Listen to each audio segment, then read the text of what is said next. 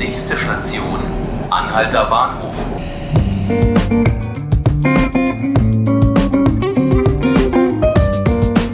Hallo und herzlich willkommen zu 5 Minuten Berlin, dem Tagesspiegel Podcast. Mein Name ist Jonas Bickelmann und ich spreche heute mit meiner Kollegin Inga Bartels aus der Berlin-Redaktion. Hallo Inga, schön, dass du da bist. Hallo Jonas. Inga, heute geht es um ein ernstes Thema. Du warst heute bei einer Veranstaltung, ähm, unter anderem von der Berliner Polizei. Was war das für eine Veranstaltung und was haben wir dort erfahren? Genau, heute hat das Berliner Bündnis gegen Homophobie äh, seinen Respektpreis verliehen. Den verleiht es jedes Jahr. Und in dem Rahmen hat die Polizeipräsidentin Barbara Slowik dann auch die neuen Zahlen vorgestellt, was homo- und transfeindliche Übergriffe in Berlin angeht. Was hat sich da verändert? Genau, also sie hat erzählt, dass ähm, die Zahlen erneut gestiegen sind dieses Jahr. Also es geht da um die Zahlen von Januar bis Oktober 2019, also die ersten drei Quartale. Und ähm, da sind insgesamt 261 äh, Fälle von Hasskriminalität gegen die sexuelle Orientierung beziehungsweise gegen die geschlechtliche Identität von der Polizei erfasst worden. Ähm, 2018 im gleichen Zeitraum waren es 184 Fälle, das heißt 77 Fälle mehr dieses Jahr. Auch was die Aufklärung angeht, sind die Zahlen eher beunruhigend.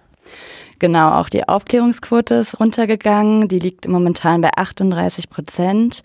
Ähm, Im Vorjahr lag die noch bei 47 Prozent. In dem Rahmen hat äh, Slowik auch an alle Menschen appelliert, ähm, dass sie zur Polizei kommen sollen, wenn sie homo- oder transfeindliche Übergriffe bezeugen. Ähm, denn jede Zeugenaussage trägt dazu bei, dass Fälle aufgeklärt werden können. Das hat ja auch mit einem anderen Ärztenthema zu tun, nämlich dass die LGBTIQ-Community früher ein eher schwieriges Verhältnis zur Polizei hatte. Verändert sich das denn jetzt?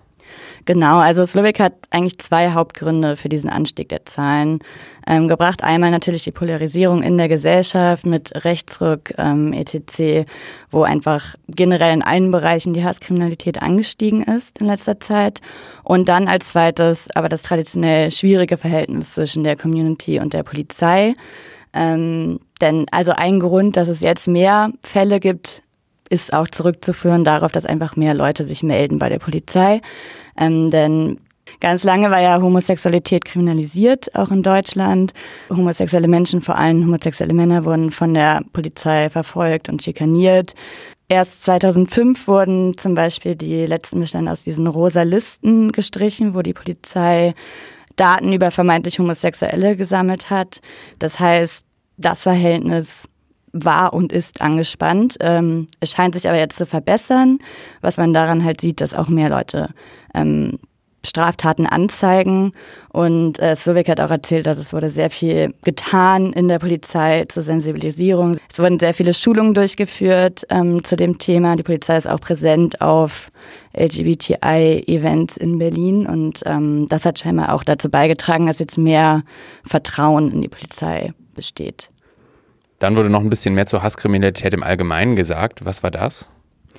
Ja, also die Berlins Generalstaatsanwältin Margarete Koppers war auch da.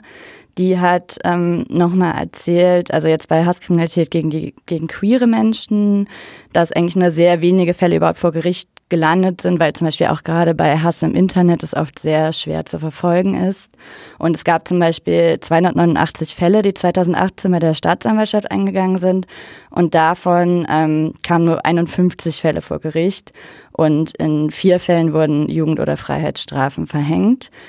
Ähm, und generell zur Hasskriminalität ähm, hat Koppers auch nochmal klar gemacht, dass es deutlich angestiegen ist in den letzten Jahren. Und sie macht dafür hauptsächlich rechtspopulistische und rechtsradikale Kreise verantwortlich und hat nochmal deutlich gemacht, dass sämtliche ähm, Behörden, also Polizei und ähm, Staatsanwaltschaft, alle vereint im Kampf gegen rechts stehen müssen.